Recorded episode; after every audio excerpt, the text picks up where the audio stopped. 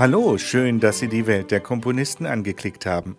Ein Podcast produziert von Hope Media. Ich bin Joachim Lippert und wir stehen am Anfang einer neuen Staffel über einen böhmischen Komponisten, der Eisenbahnen und Dampfschiffe liebte. Ein Mann, der viel herumkam in der Welt, der nicht nur bekannt wurde im deutschsprachigen Raum, sondern auch in England und in Amerika. Mit einigen seiner Kompositionen erlangte er Weltruhm. Thank you.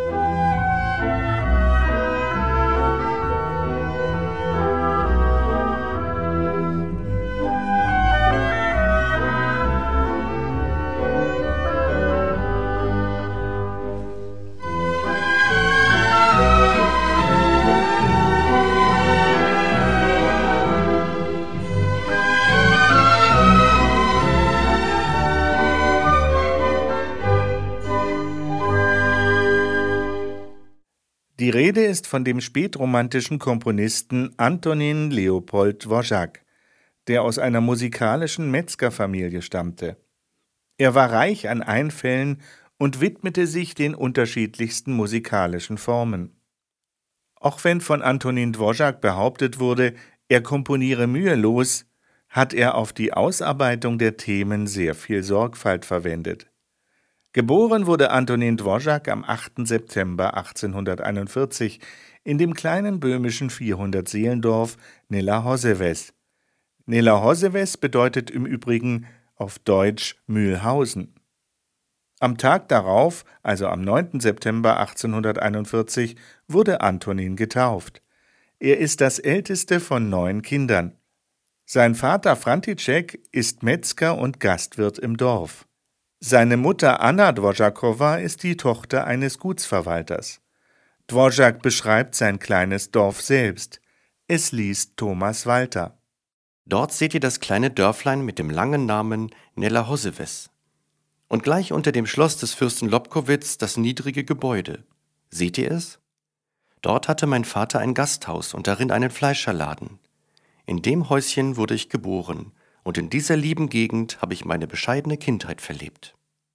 Schon von Kindheit an hatte Dvořák das Geigespielen gelernt.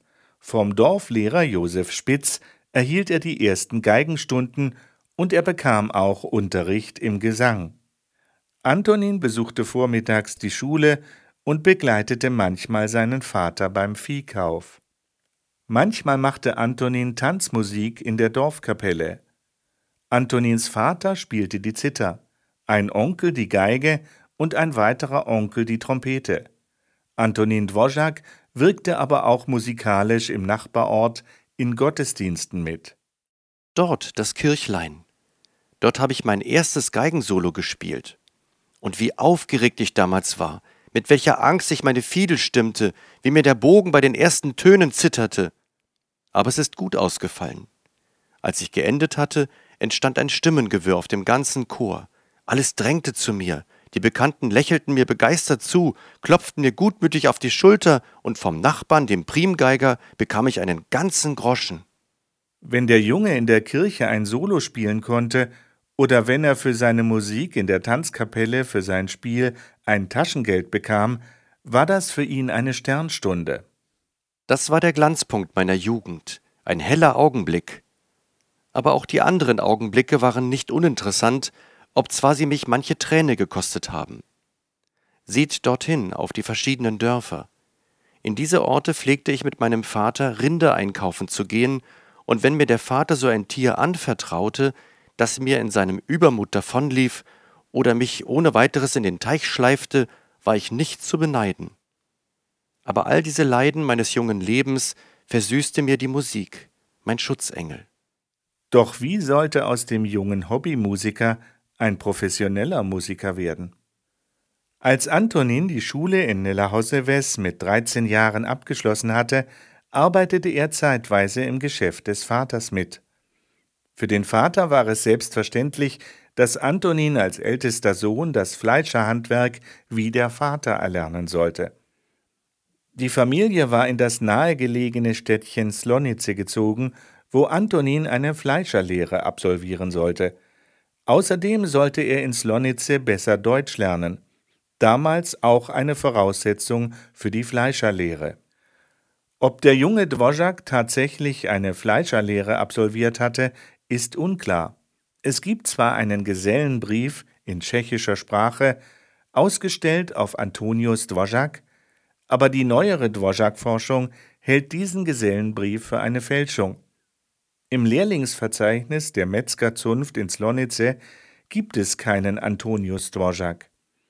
Und auch die Namen der in der Urkunde genannten Zunftältesten sind unbekannt, sie tauchen nicht auf.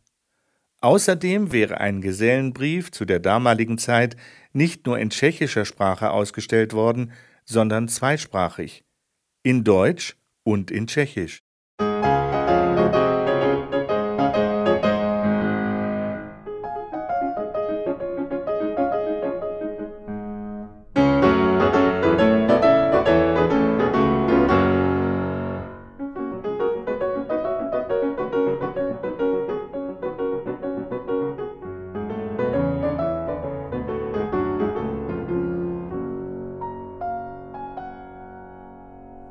Slonice vertiefte sich die musikalische Ausbildung von Antonin Dvořák. Dort wieder das kleine Kirchlein auf dem Hügel, das mir so wohl bekannt ist. Dort pflegte ich zur Kirchweih zu spielen. Der Bruder des Slonitzer Lehrers Liemann, der hier Kantor war, leitete den Chor. Den Kantor Liemann schildert Dvořák noch genauer. Liemann war ein guter Musiker, aber er war jähzornig und unterrichtete noch nach der alten Methode, Wer etwas nicht spielen konnte, bekam so viel Rippenstöße, als Noten auf dem Papier waren. Die Harmonielehre beherrschte er gut. Selbstverständlich hatte man damals andere Vorstellungen von der Harmonie als heute, und auch im Generalbass kannte er sich aus. Den Generalbass las und spielte er geläufig und lehrte ihn auch uns. Aber oft geschah es, besonders wenn mehrere Ziffern kamen und darunter ein paar durchgestrichene, dass man schon drei hinter die Ohren bekam, bevor man sich recht besinnen konnte. Den autoritären Unterrichtsstil nahm ihm Antonin Dvořák nicht übel. Er war Liemann sogar dankbar für das, was er lernte. Liemann war Deutschlehrer an der Fortbildungsschule und Organist an der Kirche. Außerdem war er Komponist von Tanz- und Kirchenmusik. Liemann unterrichtete Dvořák auf der Geige und Bratsche, gab Klavier- und Orgelunterricht und Unterricht in Musiktheorie. Später verewigte Dvořák seinen Lehrer Kantor Liemann in seiner Oper der Jakobiner. Das Städtchen, in dem die Oper spielt, könnte Slonice sein, und der Kantor Bender in der Oper entspricht Kantor Liemann.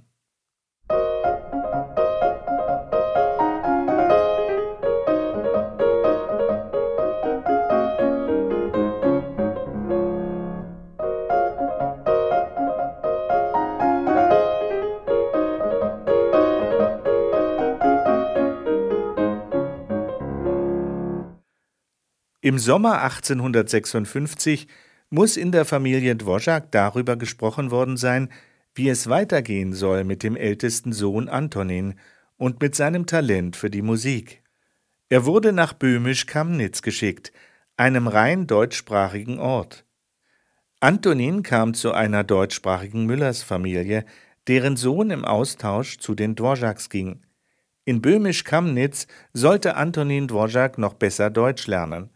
Dvořák besuchte die dritte Klasse der Stadtschule, deren Unterrichtssprache allein Deutsch war. Sein Musiklehrer war in dieser Zeit Franz Hanke, der selbst Schüler der Prager Orgelschule gewesen war. Vielleicht mussten Dvořáks Eltern gar nicht zu einer Musikerkarriere ihres ältesten Sohnes überredet werden. Vielleicht tröstete auch die Aussicht, dass Antonin später die Prager Orgelschule besuchen konnte und dass er eine wesentliche Rolle im Gottesdienst spielen würde darüber hinweg, dass er nicht Fleischergeselle werden würde. Schon Kantor Liemann aus Lonice hatte sich dafür eingesetzt, Anton vom Fleischerhandwerk zu befreien, und sein neuer Lehrer Franz Hanke sollte dem jungen Antonin Dvořák alles vermitteln, was für die Aufnahme an der Prager Orgelschule nötig war.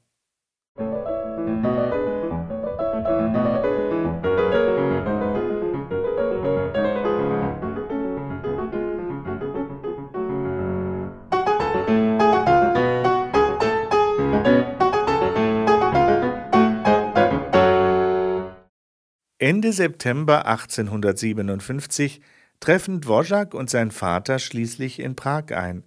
Antonin ist 16 Jahre jung. Vater und Sohn sind zu Fuß unterwegs.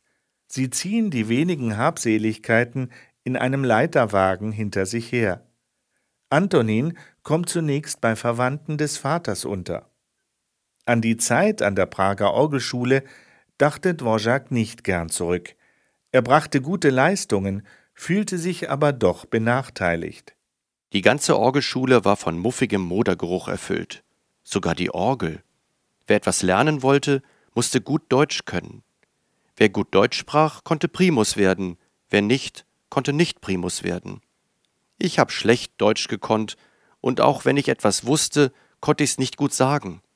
Meine Mitschüler sahen mich scheel an, und hinter dem Rücken lachten sie mich aus. Und auch später höhnten sie oft. Als sie erfuhren, dass ich komponiere, sagten sie zueinander, da schaut euch den Dvořák an. Wisst ihr überhaupt, dass er auch komponiert? Und allen denen, die mich auslachten, ging es besser als mir. Während seiner Zeit an der Prager Orgelschule hatte Dvořák auch die Gelegenheit, Konzerte zu hören.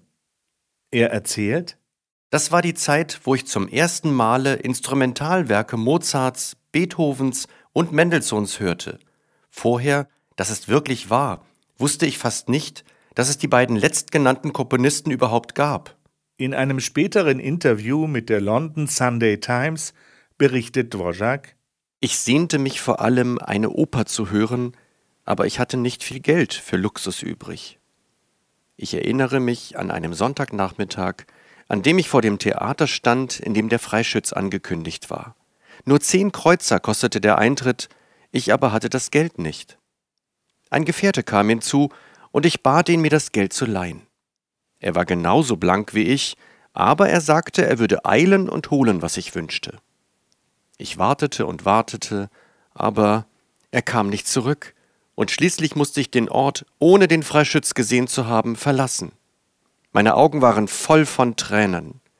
Allerdings schaffte ich es von Zeit zu Zeit, ein gutes Konzert zu hören, indem ich in den Orchesterraum hineinschlüpfte und mich hinter den Trommeln versteckte.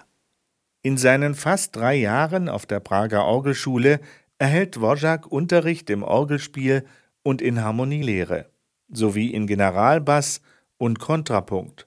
Und Dvořák begann auch kleinere Stücke zu komponieren.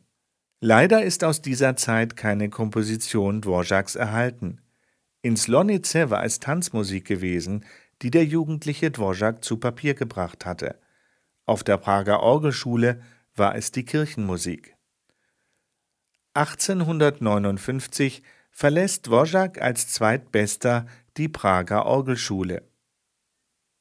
Doch wie den Lebensunterhalt bestreiten?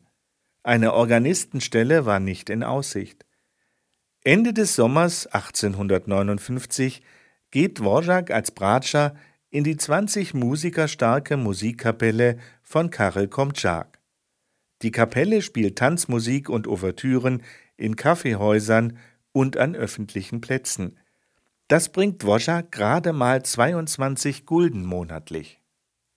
Er bewirbt sich dann doch um eine frei gewordene Organistenstelle, hat gute Referenzen, bekommt die Stelle aber trotzdem nicht. Seine Bewerbung wird im März 1860 abgelehnt.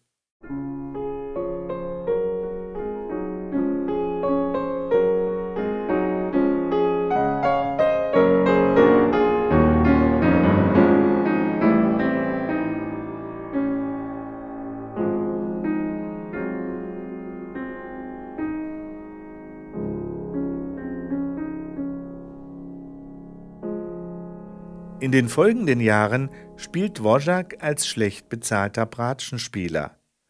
Seit dem Abschluss der Prager Orgelschule vergingen zwölf Jahre in Armut, in denen die Öffentlichkeit nichts davon erfährt, dass Antonin Dvořák viel komponiert. Noch in der Orgelschule sorgten Dvořáks Kompositionen für Aufsehen. Als meine Mitschüler erfuhren, dass ich komponiere, sagten sie zueinander: Da, schaut euch den Dvořák an. Wisst ihr überhaupt, dass er komponiert? Er ist so produktiv, dass seine Kompositionen Hunderte von Partiturseiten füllen. Genug davon, um einiges davon zu verbrennen, was Dvorak selbst nicht für gut genug hält. Später äußerte sich Dvorak über seine Anfangszeit. Nicht, dass ich unfähig war, Musik zu produzieren, aber ich hatte nicht genügend Technik, all das auszudrücken, was in mir war. Ich hatte Ideen, aber ich konnte sie nicht perfekt äußern. Dvoraks Opus 1 bleibt erhalten, komponiert als Dvorak 20 Jahre alt war. Es ist das dreisätzige Streichquintett A-Moll für zwei Violinen, zwei Bratschen und einem Violoncello. Der erste Satz beginnt mit einer Adagio-Einleitung.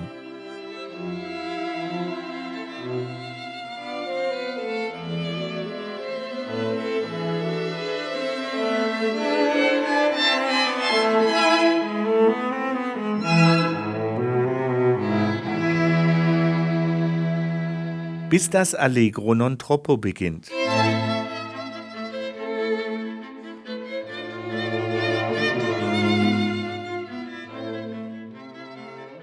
Der zweite Satz ist ein Lento, ein langsamer Satz, der Dvoraks Talent für getragene melancholische Stimmung unterstreicht. Es beginnt mit einer einzelnen Bratsche.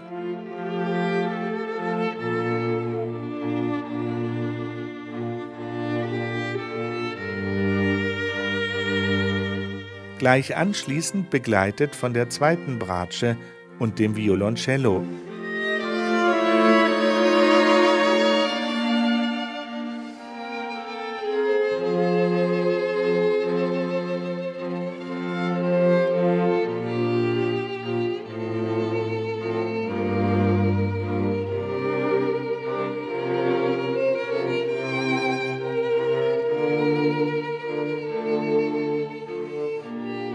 Bis die beiden Violinen das Thema aufnehmen.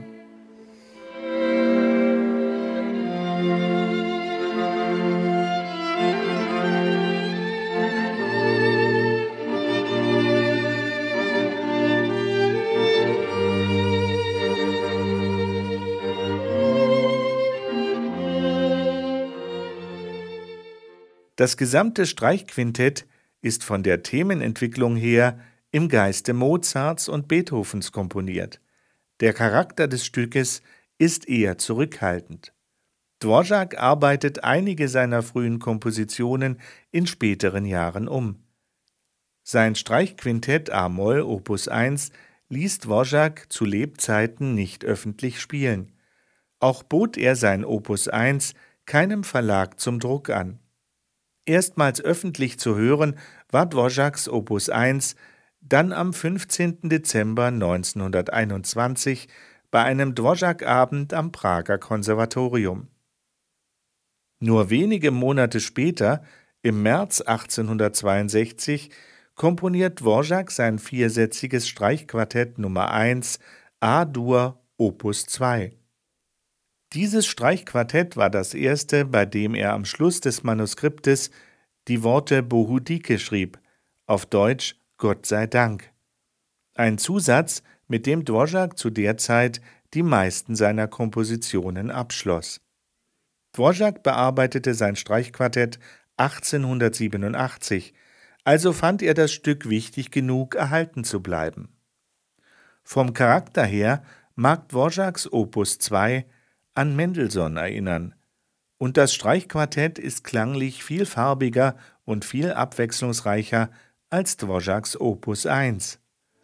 Der erste Satz hat eine langsame Einleitung und bereits in den ersten zwei Takten wird das Hauptthema von der ersten Violine vorgestellt.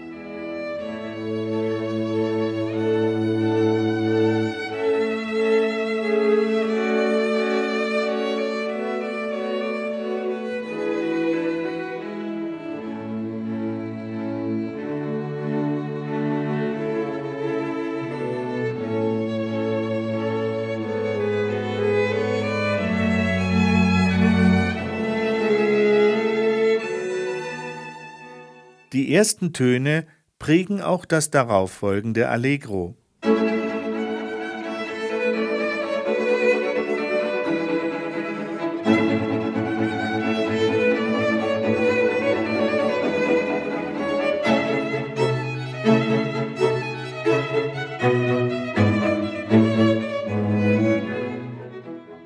Auch der langsame Anfang des dritten Satzes, das Allegro scherzando, ist von den Anfangstönen des ersten Satzes beeinflusst.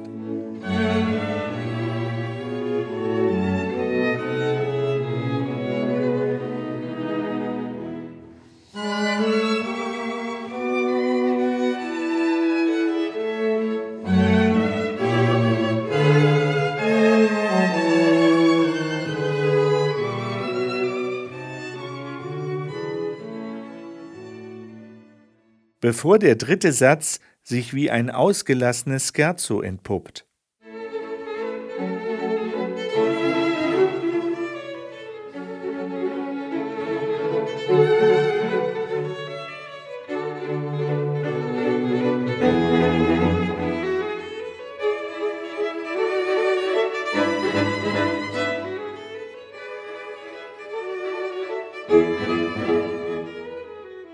Auch im vierten Satz im Finale zitiert Dvorak den Anfang des Streichquartettes und schließt damit den Kreis zwischen Anfang und Ende.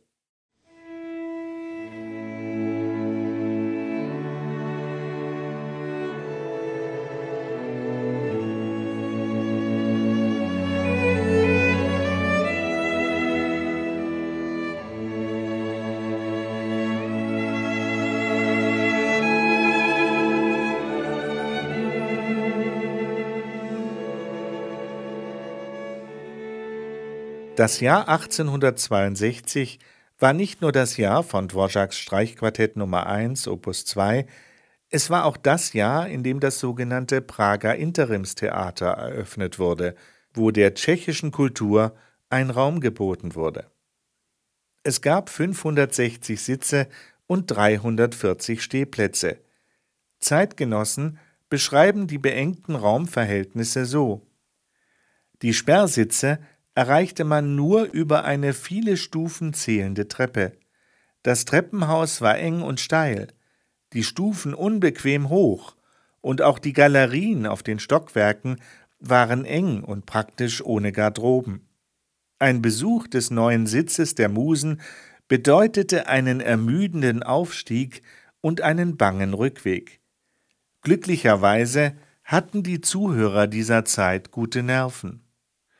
Soweit das Zitat. Das Interimstheater wurde liebevoll Streichholzschachtel genannt. Hier noch ein weiterer Bericht über die beengten Verhältnisse. Im günstigsten Fall quetschten sich die Chorsänger dicht nach vorn an die Rampe, wobei jeder achten muss, dass er durch seine Gesten seinem Nachbar nicht eins versetze.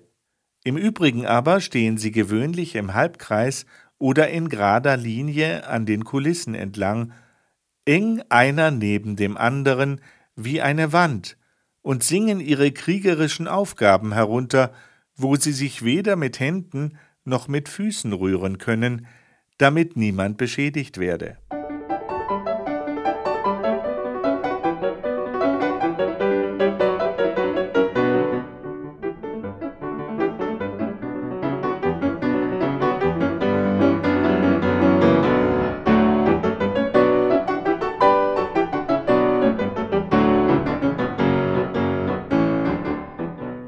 Antonin Dvořák saß also am Bratschenpult des Prager Interimsorchesters. Dirigent des Orchesters wurde später der über 16 Jahre ältere Komponistenkollege Bedrich Smetana. Ein Orchesterkollege des Interimstheaters beschreibt Dvořák, wenn es um Musik ging, als sehr leidenschaftlich. Dvořák hatte einen hitzigen, jähzornigen, ungeduldigen Charakter – und wich den Kollegen, die ihn deshalb neckten, aus. Wegen seiner Armut konnte er sich kein eigenes Klavier leisten und ging jeden Samstag zu Herrn Quatzer Klavier spielen, wovon Frau Quatzer keine große Freude hatte, da er ihr immer den frisch gewaschenen Fußboden beschmutzte. So mietete er sich denn Wohnungen, wo ein Klavier zur Verfügung stand.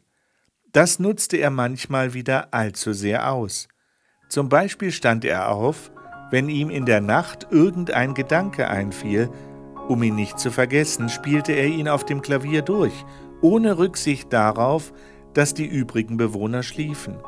Er besetzte sein Klavier manchmal den ganzen Tag lang.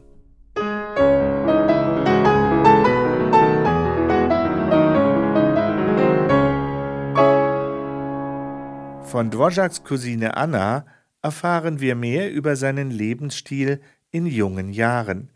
Es liest Birgit Kiepe. Bei uns hatte Antonin das Frühstück. Zum Mittag ging er ins Gasthaus, zum Nachtmahl ebenfalls. Von seinem Schneider hatte er ein Klavier geliehen, um zwei Gulden monatlich. Gegenüber stand ein Tisch, dahinter das Bett. Das Klavier brauchte Dvořák vor allem, um zu komponieren. Oft komponierte er gleich nachdem er aufwachte, im Bett, und gleich bei der Entstehung des Gedankens spielte er sich ihn auf der Bettdecke. Schrieb er bei Tische, hielt er den Federkiel zwischen den Zähnen und mit den Fingern spielte er Klavier auf dem Rock oder auf den Beinen. So in der Familie eingebunden, wurden auch persönliche Angewohnheiten mitbestimmt. Dvořáks Tante wollte sogar die Gebetsgewohnheiten des jungen Dvořák bestimmen. Doch Antonin wehrte sich. Cousine Anna berichtet: Meine Eltern waren fromm und beteten knien früh und abends. Die Mutter forderte auch den jungen Dvořák auf, sein tägliches Gebet knien zu verrichten. Er sagte darauf: Tante, ich bete am liebsten dort am Fenster, wenn ich auf das Grün und zum Himmel blicke. Ansonsten bescheinigt Cousine Anna Antonin Dvořák einen tadellosen Lebenswandel. Nie hörte ich meinen Vetter roh, frivol oder zweideutig sprechen. Er war durchaus vornehm, sittsam und fehlerfrei. Nie kam er zu spät nach Hause, Mädchenbekanntschaften, Liebesabenteuer hatte er nicht. Und in der Familie sagte man von ihm, Anton fürchtet die Frauenzimmer. Doch hier irrte Cousine Anna.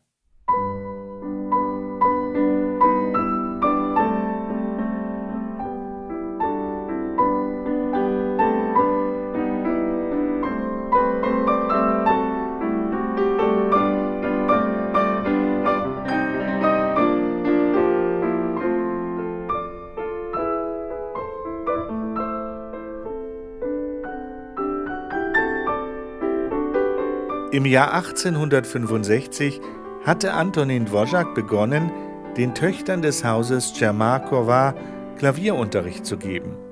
Antonin Dvořák hatte die 16-jährige Josefina Čermáková im Interimstheater kennengelernt und er verehrte sie. Josefina jedoch erwiderte Antons Gefühle nicht. Er wäre auch nicht standesgemäß gewesen, denn Josefina Čermáková heiratete später einen Adligen. Dvořák war am Boden zerstört. Acht Jahre später fand Dvořák Gefallen an Josefinas jüngerer Schwester Anna. Sie war auch Dvořáks Klavierschülerin und eine gute Altistin.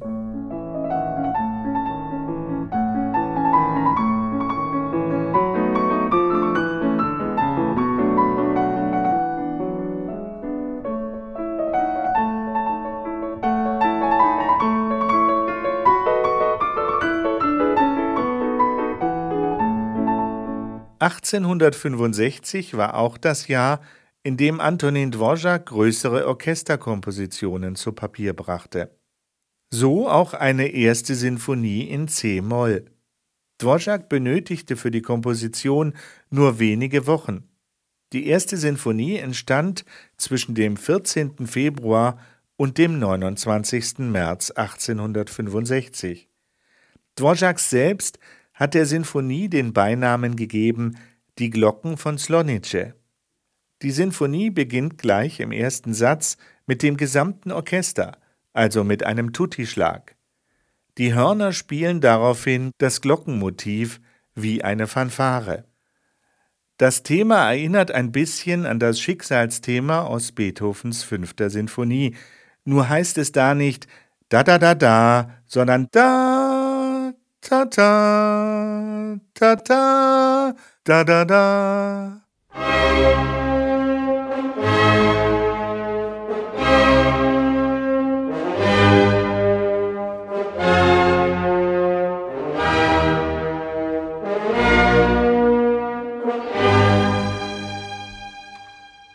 Die Akkorde münden in ein drängendes Motiv in den Streichern, das sich immer mehr steigert.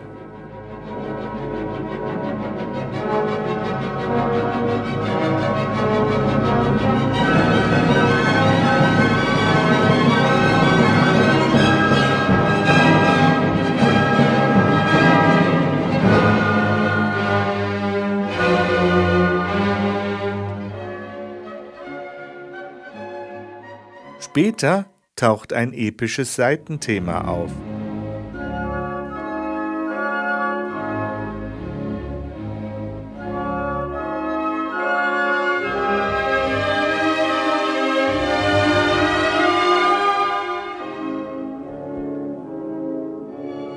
Schließlich bauen sich die Tonmassen wieder auf und beendet wird der erste Satz mit hämmernden Akkorden.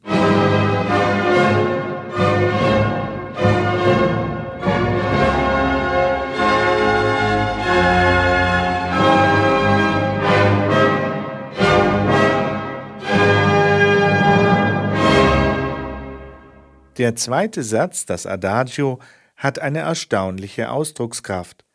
Nach den einleitenden Akkorden folgt eine klagende Oboenmelodie, begleitet von den Streichern.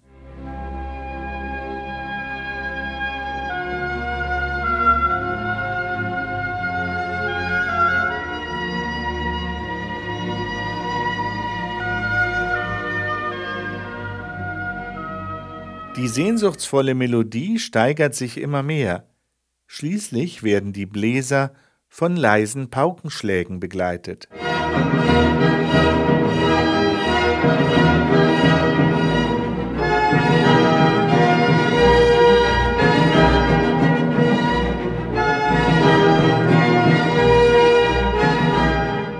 Nach abwechslungsreicher thematischer Entwicklung und Bearbeitung beenden leise Akkorde der Holzbläser den Satz.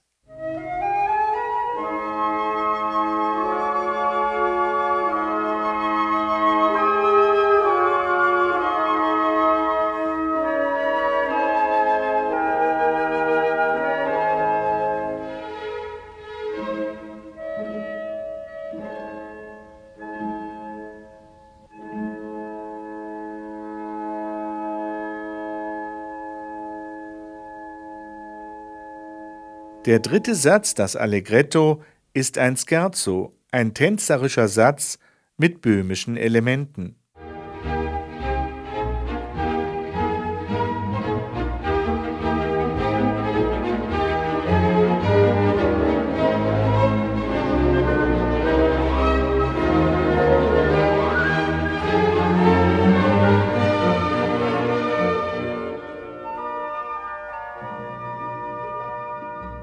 Die temperamentvolle Entwicklung des dritten Satzes endet überraschend in einem Pianoakkord.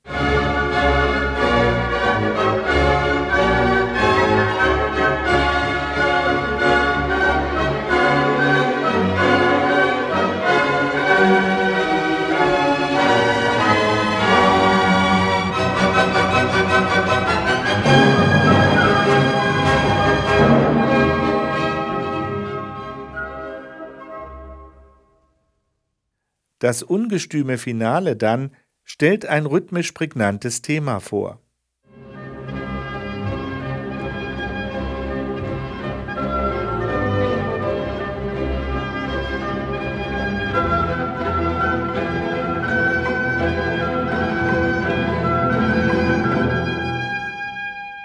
Der Satz endet in einem brillanten Schlussfeuerwerk.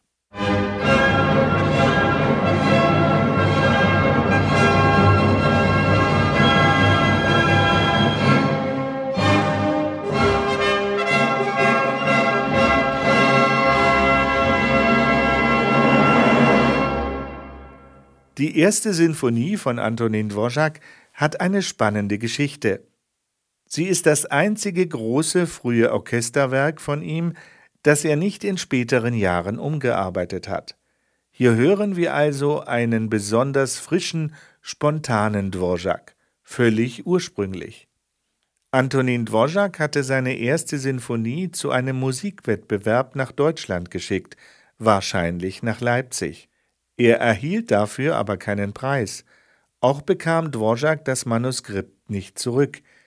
Er hielt seine erste Sinfonie für verschollen und für verloren gegangen. Was keiner wusste, war folgendes. Ein Prager Orientalist hatte 1882 in einem Leipziger Antiquariat die von Dvorak eigenhändig geschriebene Partitur entdeckt und gekauft. Doch niemand erfuhr etwas davon. Erst 1923 entdeckte man im Nachlass des Prager Orientalisten Dvořáks Partitur seiner ersten Sinfonie, die sich in Tonart und in der Abfolge an Beethovens fünfter Sinfonie orientierte. Uraufgeführt wurde die erste Sinfonie von Antonin Dvořák erst am 4. Oktober 1936 unter der Leitung von Milan Sachs in Brünn. Die Originalfassung wurde erst 1961 gedruckt. Die ersten Sinfonien Dvořáks wurden zu seinen Lebzeiten nicht mitgezählt, so dass sich eine ganz andere Nummerierung ergab. Seine erste Sinfonie hatte Dvořák aber nicht vergessen. In einem Brief an seine Kinder schreibt er So träumte ich heute, dass Großmutter eine von meinen alten Arbeiten fand. Es war die Sinfonie C-Moll. Ich erkannte sie am Thema im Finale und ich hatte eine so riesige Freude, dass ich der Großmutter einen Fünfer gab.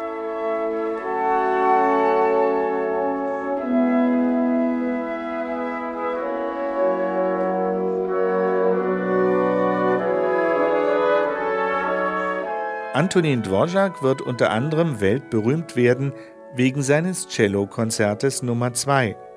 Wenig bekannt ist, dass Dvořák bereits 1865 ein erstes Cellokonzert geschrieben hat. Im so produktiven Jahr 1865 hatte Dvořák sein erstes Cellokonzert für seinen Cellistenkollegen im Interimstheater Ludewit Peer geschrieben. Dvořák hatte sein Manuskript nie orchestriert. Ludewit Peer nahm das Manuskript für Cello und Klavier mit nach Deutschland und Dvořák selbst muss wohl angenommen haben, dass es verloren gegangen sei. Doch das Manuskript tauchte wieder auf. Es wird heute in der British Library aufbewahrt. Also war eine Veröffentlichung und eine musikwissenschaftliche Rekonstruktion oder Verarbeitung unabdingbar. 1975 gab es eine erste Orchestrierung des A-Dur-Cello-Konzertes, die veröffentlicht wurde.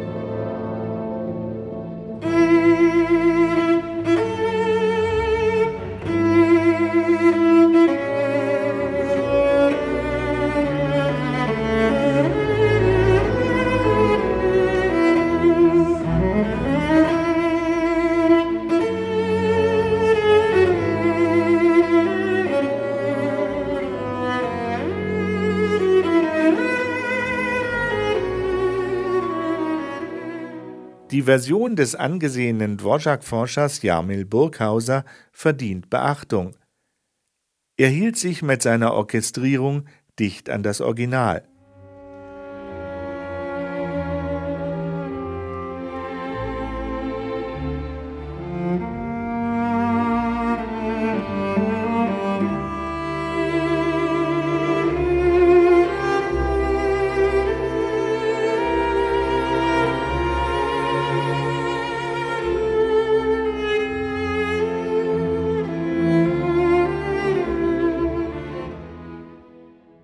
Weit mehr als drei Jahrzehnte später fertigte der Komponist Günter Raphael eine weitere, freiere Instrumentierung an.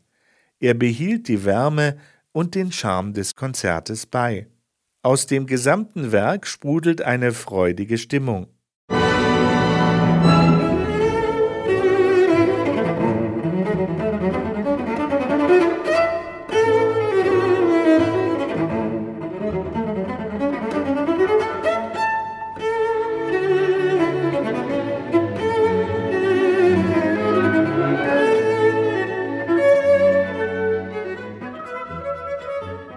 Natürlich kommt das erste Cellokonzert Antonin Dvořáks nicht an den Welterfolg des zweiten Cellokonzertes heran.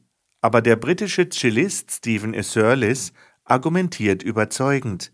Er fragt, ist es fair, ein älteres Kind einzusperren, nur weil das jüngere Geschwisterkind ein Genie ist?